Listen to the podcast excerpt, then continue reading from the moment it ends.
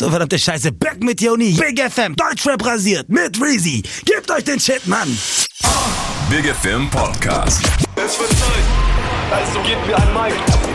Das ist Hip-Hop, hört ihr? Es wird Zeit für was, das Rap die Stimme erhebt. Ja. Deutschrap rasiert. Mit Reese. Verdammte Scheiße. Podcast. Sag mir, ich schreib auf dem Handy dann. Bist du, komm, du darfst, du machst die Podcast-Einleitung. Soll ich Okay. dich noch so obligatorisch fragen, wer bist du denn? Oh, verdammte Scheiße, ich bin Johnny, Johnny. So, Deutscher basiert Podcast mit Joni an. Oh Gott, ey. Äh, ganz viel, ganz viel neue Musik. Nein, wir können doch genauso weiter quatschen wie gerade. Wenn du was einzuschreien hast, schrei. Da, keiner muss sich hier irgendwie verboten fühlen mit dem Mund. Ähm, lass uns doch erstmal deine zwei neuen Singles besprechen. Du hast zwei neue Singles. Ja, Mann, äh, einmal Randale und Cabaret. Genau. Äh, wir haben ja gerade schon schon vom Video gesprochen von Randale. Wie bist du wie bist du auf die Idee eigentlich gekommen? Ich habe es mir angehört und ich habe aber was anderes erwartet, muss ich ehrlich sagen. Ja? Ja. Was hast du erwartet? Ich wusste nicht, ob es eher so, weißt du, sowas, was es geht ja nach vorne, aber ich habe eigentlich gedacht, ist okay, das wird nicht so ein Party-Track, bla bla bla. Es war schwierig einzuschätzen. Das ist bei manchen Songs wie dieser ganze Afrika-Rhythm, den wir Ja. so mittlerweile kennen, der jetzt auch in Deutschland angekommen ist, ist es immer schwierig einzuschätzen, ob das jetzt ein, ein, ein Party-Song wird oder nicht. Ja. Äh, bei Randali war mir eigentlich wichtig, dass ich so ein bisschen die Leichtigkeit der arabischen Musik mit deutscher Sprache vermische und halt ganz klare deutsche Parts mit französischen Wörtern, diese Mischsprache, die ich hier immer einsetze. Ähm, ich denke, Randale an sich ist auf einem guten Weg. Es funktioniert im Club wie auch im, äh, überall anders, würde ich jetzt behaupten. Ja, auf alle Fälle. Also das ist ja das universell Schöne. Was, was man ja auch sagen muss, ähm, abgesehen von, von Gesang, was ist abgesehen von Gesang? Äh, Multitalent auf jeden Fall. Danke dir. Ja, ja, man kennt sich, man kann das ja auch mal definitiv sagen. Wie, wie ist es denn für dich, das Ganze unter einen Hut zu bringen? Du hast schon wieder was Neues gedreht, auch, ne, filmtechnisch? Stimmt, ja, es ist ein bisschen schwierig äh, zwischen Theater, Schüler, äh, Schulkla Hauptschulklassen unterrichten, um die auf ein Next Level. Das ist natürlich ein bisschen schwierig, meine ich, äh, zwischen Schauspiel und Musik rumzuswitchen. Aber ich kann nichts dafür. Das eine habe ich studiert, das andere habe ich mir äh, aus Verzweiflung durch Straßen-Freestyle beigebracht. Ähm, beides läuft gut, funktioniert. Wir haben jetzt auch wieder fürs ZDF was gedreht. Ähm, sollte bald kommen mit Lars Becker. Und äh, jetzt bald kommt auch das Mixtape von mir raus. Ja. Arbeite an meinem Album. Und es läuft an sich eigentlich beides gleich. Ist ja beides Kunst, ne? Ja. Ist ja beides eigentlich Kunst. Das eine ist halt äh, mit dem Herz verbunden und mit der Stimme und das andere ist eher der Körper und das Ganze. Und das unter einem Hut zusammenzubringen macht manchmal viel mehr Spaß als äh, getrennt. Nee, das, das ist ja auch das Gute. Wir haben ja gerade schon eine Menge übers Mixtape gequatscht. Allzu viel wollen wir natürlich nicht verraten, aber es gibt ein paar krasse Features. Ganz genau, ja. Also wirklich sehr, sehr krasse, wirklich. Eigentlich kann man schon doch Legendenstatus. Der eine hat auf jeden Fall Legendenstatus in Deutschland. Nee, wir wollen es aber, müssen wir ja noch nicht verraten. Ähm, es ist ja aber, aber so jetzt, das Mixtape wird ja so der nächste Step für dich. Ganz genau, das Mixtape wird der erste Step äh, bei mir, bei Joni, der Künstler sein, wo äh, man wirklich jetzt auch zwölf Songs hört und sich ein größeres Bild machen kann von Joni als jetzt einzelne Singles. Und für mich dann auch so eine Befreiung, weil ich habe jetzt ungefähr um die 50 Songs produziert Ja. und, und habe es mir selber so schwer gemacht, die Entscheidung zu treffen. Äh, von den 15 Songs kann man ja nur zwölf releasen, weil man ja auch natürlich ein Album und so. Ja. Aber ich denke, für mich wird es äh, auf jeden Fall der Anfang, der Start sein. Äh, Joni wirklich in diese Mixtape-Album-Phase und dann inshallah, so Gott will, auch eine Tour. Ja, auf jeden Fall, muss kommen. Ist, ist es dann auch so, dass würde auf dem Ding, weißt du, machst du auch viel persönliche Sachen oder ist es wirklich nur, dass du sagst, okay, das ist so die musikalische Vorstellung? Das ist halt das Schwierige bei mir, weil ich zwischen zwei Kulturen aufgewachsen bin, ist es schwer, man, man ist auf eine Art und Weise ähm, das, was man ist und auf der anderen Art und Weise will man ja in der Gesellschaft äh, Perspektive zeigen Ja. und äh, auch eine Persönlichkeit sein. Äh, was die Musik betrifft, da finde ich immer die Schwierigkeit. Manchmal mache ich das, was ich wirklich sehr liebe und manchmal muss ich Sachen machen, die jetzt ich unbedingt nicht feier, aber ganz genau weiß, dass es mich musikalisch weiterbringt. Ja. Ähm, und das ist halt nur eine Frage der Zeit, bis ich irgendwann den Nerv bei mir selber treffe und somit auch bei der Gesellschaft. Okay. Ist es ist für dich immer noch so jetzt gerade, ich meine, jetzt sprechen wir von einem, von einer längeren Platte, ne, haben wir auch gerade schon gemacht. Ähm, das Thema einfach, dass du sagst, okay, der Joni-Sound klingt so oder ist das noch zu weit weg? Ich meine, erst, weißt du, so bei einem Longplay ist es schwierig, weil du hast halt nicht mehr nur, okay, einen schieße ich mal, ah, kommt gut an, mal gucken, was der nächste bringt.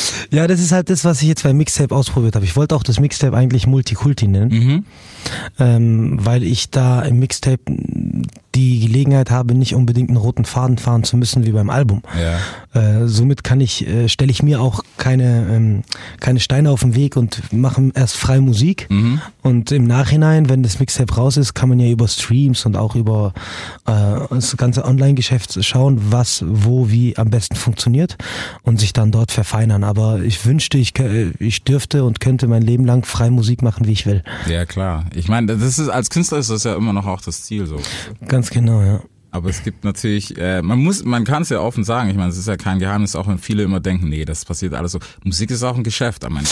Musik ist auch ein Geschäft, vor allem äh, ein schwieriges Geschäft für Personen wie ich, die jetzt zum Beispiel, man wächst in einer arabischen Familie auf, dann kommt man in eine Schauspielschule, dann merkt man, man wird eingedeutscht. Ich habe mal so einen Text geschrieben, wo ich sage, fühle Deutsch, äh, nee, denke Deutsch, fühle wie Araber. Weil der Gedanke von mir ist meistens so Deutsch, aber das Gefühl, wenn ich jetzt irgendwas fühle, dann fühle ich es wie ein Araber, das Ja. sind zwei Personen in einer, das bin dann ich. Verdammte Scheiße, Johnny, Mann. Und ähm, das ist halt das Schöne daran, das Schwierige daran ist, ist wirklich ähm, äh, richtige, spezielle Songs zu machen, die befreit sind von diesem ganzen äh, Kulturding, weißt du? Weil ich liebe arabische Musik, ich bin auch in Marokko aufgewachsen, habe aber dann auch gleichzeitig äh, vier Jahre in einer Schauspielschule die ganze deutsche Literatur auseinandergenommen. Und dann versucht man halt da eine Mitte, einen Mittelweg zu finden. Ja. Ich denke, es ist auf einem guten Weg. Ähm, alles kommt zu seiner Zeit. Ja. Also. Ich glaube, melodisch, ja, melodisch brauchen wir nicht reden. Arabische Musik ist melodisch ohne Ende. Stimmt. Auf jeden Fall. Und äh, das Deutsche ist halt meistens äh, trinken Wein und trag Ja. mein Bein. Aber wenn man es schafft, sagt, äh, trink ein Wein und trag mein Bein, dann könnte es ja vielleicht ein Hit werden.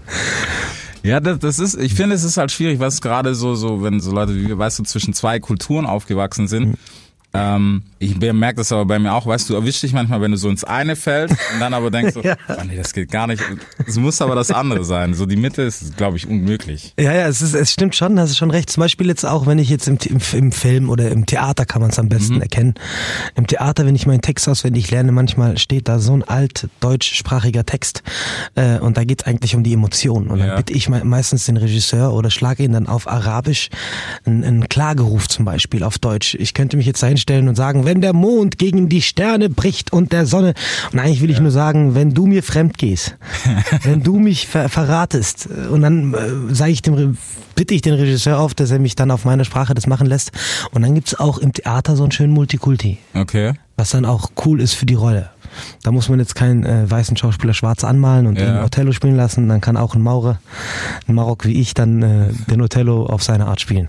Und in der Musik ist es halt wirklich, ähm, wie gesagt, Deutschrap ist ja irgendwie angekommen, Mhm. sehr stark sogar. Definitiv. Und ähm, für mich ist es aber trotzdem schwierig, weil ich bin eigentlich Sänger, Ja. dann will ich irgendwie Rapper werden und am Ende bin ich Künstler. Mhm.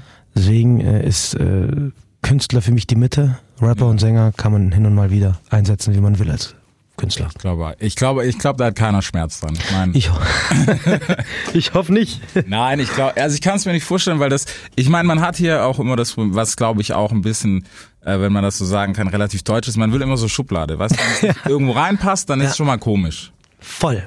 Das ist wirklich so. Ich habe zum Beispiel jetzt einen Song, der nennt sich Cabaret, den habe ich auch rausgebracht. Äh, Da sind die Parts auf Deutsch und äh, Refrain auf Arabisch. Ähm, natürlich muss, muss ich für mich wissen, diese beide Business-Wege, also deutscher Markt und arabischer Markt, sind zwei unterschiedliche Märkte. Das ist mir zum Beispiel als Künstler noch nicht bewusst, weil ich immer noch Französisch denke. Okay. Nur das Problem ist, Frankreich hat eine äh, viel größere Geschichte mit den nordafrikanischen Ländern durch die Kolonie Ja. und Deutschland überhaupt nicht.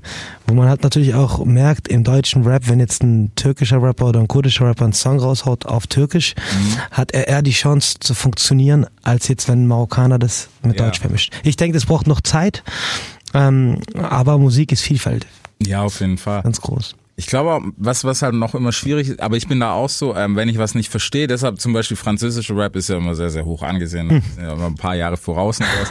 Ich kann es mir nicht lang anhören, weil ich mir denke, ich will wissen, was sie sagt, verdammte Scheiße. Ja, das ist das ist wirklich äh, so ein Punkt, äh, wo ich beach, das habe ich beobachtet, weil wir in Deutschland das nicht verstehen, aber sehr gut imitieren können.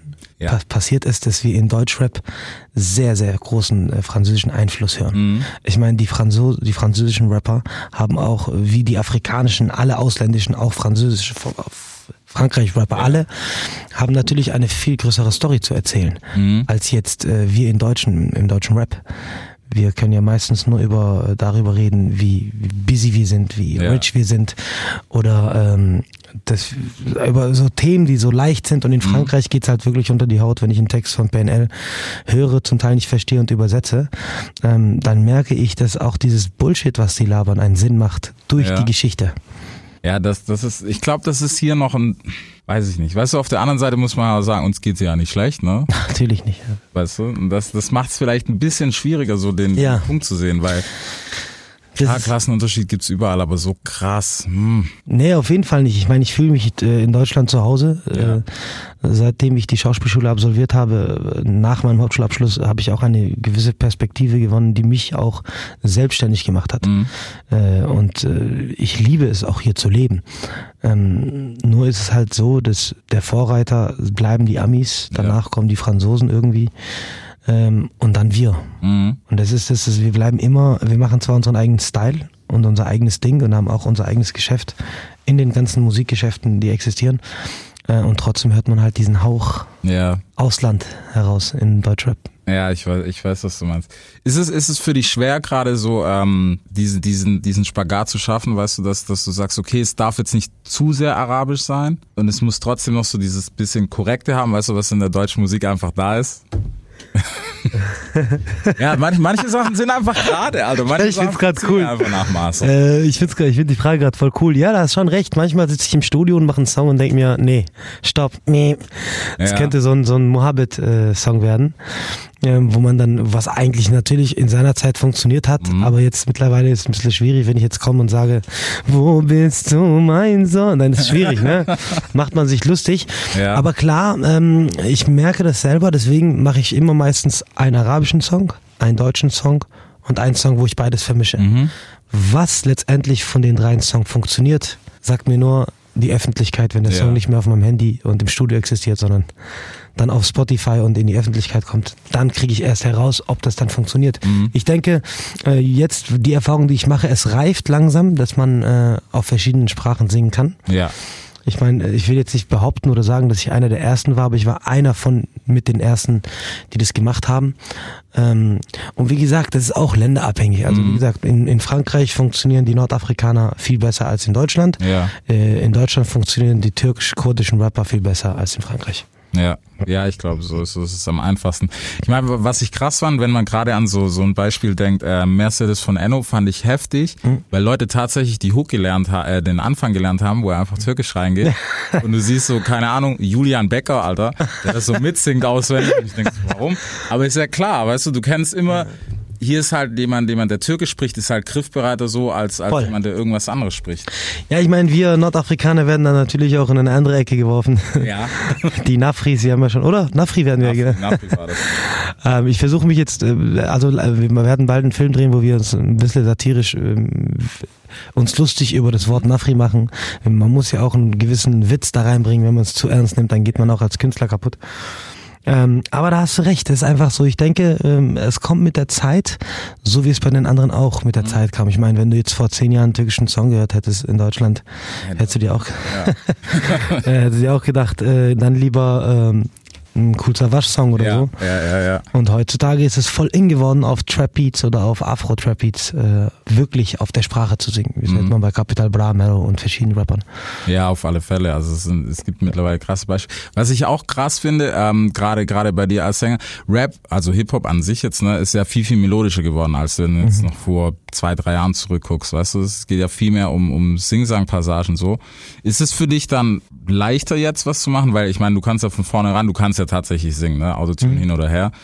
Meinst du, das ist dann so ein Ding, wo du sagst, hey, das, das macht es leichter? Oder eigentlich ist der Druck da noch höher, weil jetzt kann jeder praktisch so ein bisschen mitsingen. Ähm, äh, eigentlich ist, man merkt schon, dass es so ein bisschen freier geworden ist. Man kann sich freier in der Musik äh, fühlen und äh, vielfältig sein. Und gleichzeitig stimmt das auch, dass man dann sich denkt, jeder, der Autotune benutzt oder ein bisschen singen kann, könnte das auch hinkriegen. Ich vergleiche mich schwer mit anderen Künstlern, weil ich wirklich an, an mein, meine Idee, die ja in der U-Bahn angefangen hat, mit dem, mit dem U-Bahn Freestyles. Ich glaube noch an diese Idee, die ich noch weiter verfolge. Und ich denke, erst nach meinem ersten oder zweiten Album äh, kann ich mich festigen. Bis jetzt sind es äh, gute Songs, die ich mache, die ich raushaue und äh, zum Teil, eigentlich zum Großteil bis jetzt äh, super funktioniert haben äh, im Streambereich, ab und zu auch äh, im Radio dank dir und vielen anderen. Ähm, und deswegen, äh, da hast du schon recht. Also es ist auch ein bisschen, also ich würde nicht sagen schwerer geworden, aber so herausfor es ist eine Ja. Herausforderung jetzt. Ne? Man kann jetzt nicht einfach kommen und sagen, Baby. Das muss dann schon ein schönes Baby sein, weißt du? Ja, ja, ja. Wenn du jetzt sagst Baby, dann klingt es ein bisschen nach äh, R&B oder du sagst Ja. Baby. Man darf so, nur die Endungen dürfen Mhm. arabisch klingen. Der Anfang immer schön deutsch, damit das auch gestreamt wird. Beste Zusammenfassung. so, wo wir schon, wo wir schon bei äh, Multitalent sind, natürlich äh, auch schauspielerisch. Es hast schon gesagt, ein paar Projekte sind auf jeden Fall am Laufen. Ähm, was die, die Fans, in, inklusive mir und Will, auch interessiert, ähm, was ist denn mit Dogs? Dogs of Berlin ist eigentlich ein, äh, als Serie auf Netflix super gelaufen, vierter Platz äh, von den angeschautsten Serien. Ähm, es wird jetzt die zweite Staffel geplant. Okay. Joni kriegt doch eine größere Rolle. Ich versuche halt die ganze Zeit meinen Johnny da reinzuboxen, verstehst du? Aber diese Regisseure verstehen das nicht, dass diese Synchronstimme auch funktioniert, wenn man sie als Rolle spielt. Die sagen dann immer, nein, das wird dann zu überheblich und das Ja. kaufen die Leute nicht ab. Äh, aber die sind gerade dabei, die zweite Staffel zu planen. Ich denke, dass die gedreht wird. Äh, wir warten halt alle auf den Go vom Regisseur Okay. und von der Produktionsfirma. Okay, das klingt ja schon mal ganz gut, weil sonst wäre offenes Ende. Ein offenes Ende ist bekanntlich scheiße. Ja, Ja. Ja. Ich habe auch mitgekriegt, also ich habe da auch mitgespielt bei Dogs of Berlin, weil ich äh, ich war als letzter Schauspieler ausgewählt worden für die Rolle Fett und äh, jetzt dadurch, dass Sinan G und äh, also Sinan G landet in den Knast. Ja. Fuck, ich habe schon verraten, Johnny. Ist nicht schlimm, meine Rolle wird größer, Johnny. Also es muss, es muss ihn jemand ersetzen. Easy. Aber ich bin jetzt auch gerade ähm, dadurch, dass ich halt wie gesagt selbstständig geworden bin, habe ich mir auch ein Team aufgebaut und wir werden, wenn das jetzt Netflix nicht macht und äh, viele andere Produktionen nicht machen, werde ich in Vorkasse gehen und werde meine eigene Serie auf die Beine stellen. Ähm, lasst euch überraschen. Okay.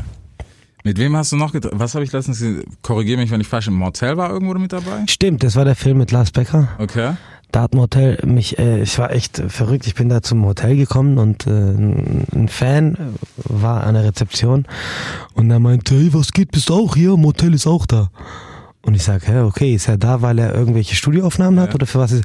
Ja, nee, der ist von der gleichen Firma wie du. Und dann habe ich gesagt, ruf ihn mal an, hat ihn angerufen und dann habe ich am nächsten Morgen am Set herausgekriegt, dass Motel die Hauptrolle spielt. Echt? Okay, Ja, richtig krass auf jeden Fall. Hat er auch super gemacht. Wir haben uns super verstanden.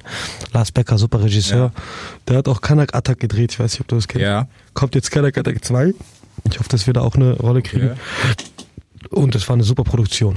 Okay, nice. Ja, Motel ist auf jeden Fall was, wo ich hätte sogar gedacht, dass ihr eigentlich, als ich das erste Mal gesehen habe, habe ich gedacht, okay, macht einen Song vielleicht sogar. Weißt du, weil sich bei ihm auch Ja. beschneidet, gerade auch diese französische Ecke und sowas. Äh, mega Typ auch. Im Motel immer sehr, sehr gerne. War alleine unterwegs? Mit Sicherheit nicht. Äh, der muss, Der war mit Safe war der nicht alleine da. Also. also jetzt da am Set äh, kann man leider nicht. Äh, Ja, am Set wahrscheinlich, aber sobald ihr vom Set weg wie viele waren da? okay, da waren schon. Hängt schon ab. Ja.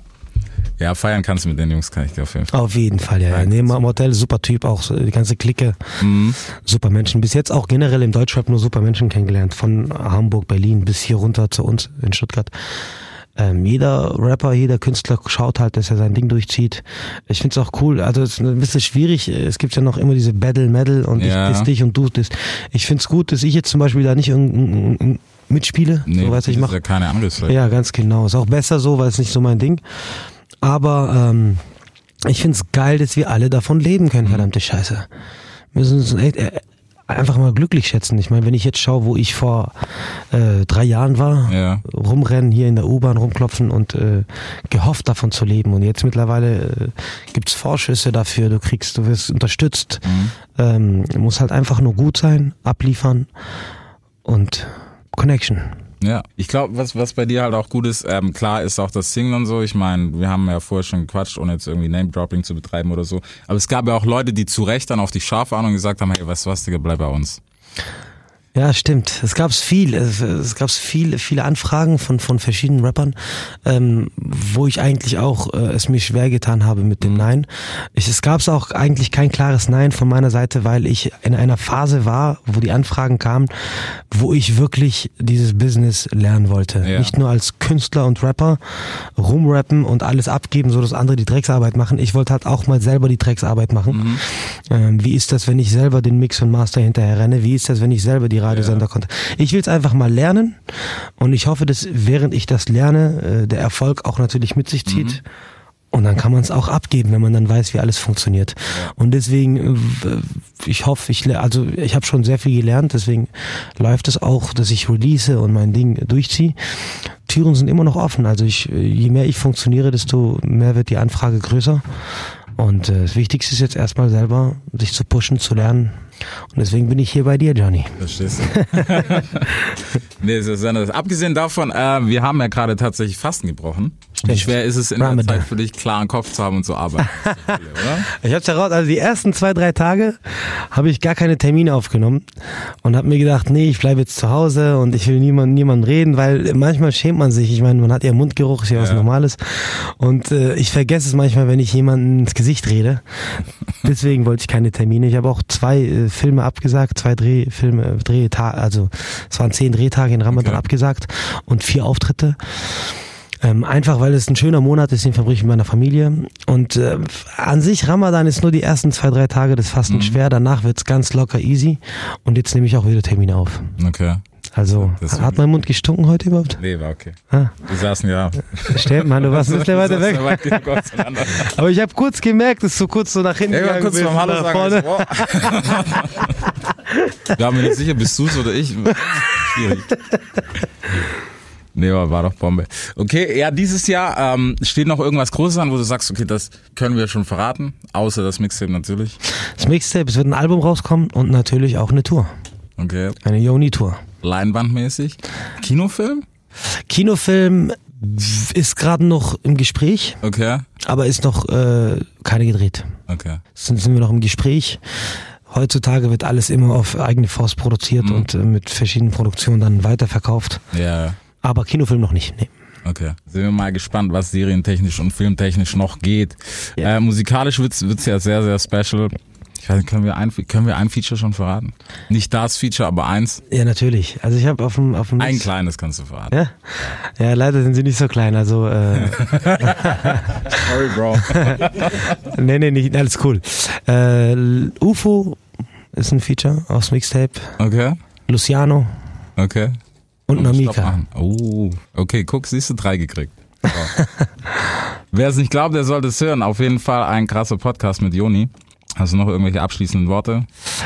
Äh, die abschließende Wörter ist, ich liebe euch alle und ähm, ja, so Gott will, werden wir zusammen erfolgreich, denn ohne euch geht nichts. Genau so ist es. Und abonnieren, ne, wenn ihr schon dabei seid. Auf jeden Fall. Da lassen dies, das. Big FM. Deutschrap rasiert. Jeden Dienstagabend live auf bigfm.de und als Podcast. Unzensiert und frisch rasiert.